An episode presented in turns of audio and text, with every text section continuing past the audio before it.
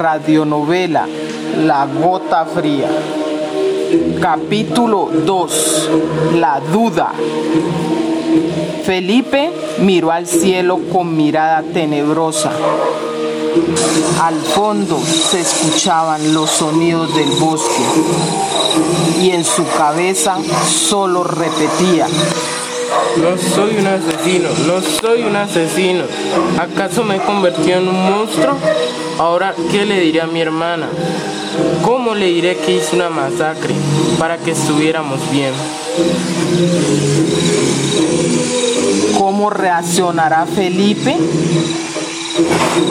cuando vea la cara de inocencia de su hermana, quien nunca pensaría que su hermano fuera un asesino? Felipe tomó la decisión más difícil de su vida. ¿Será capaz de mirarle la cara a su hermana? Espere el próximo capítulo de La Gota Fría.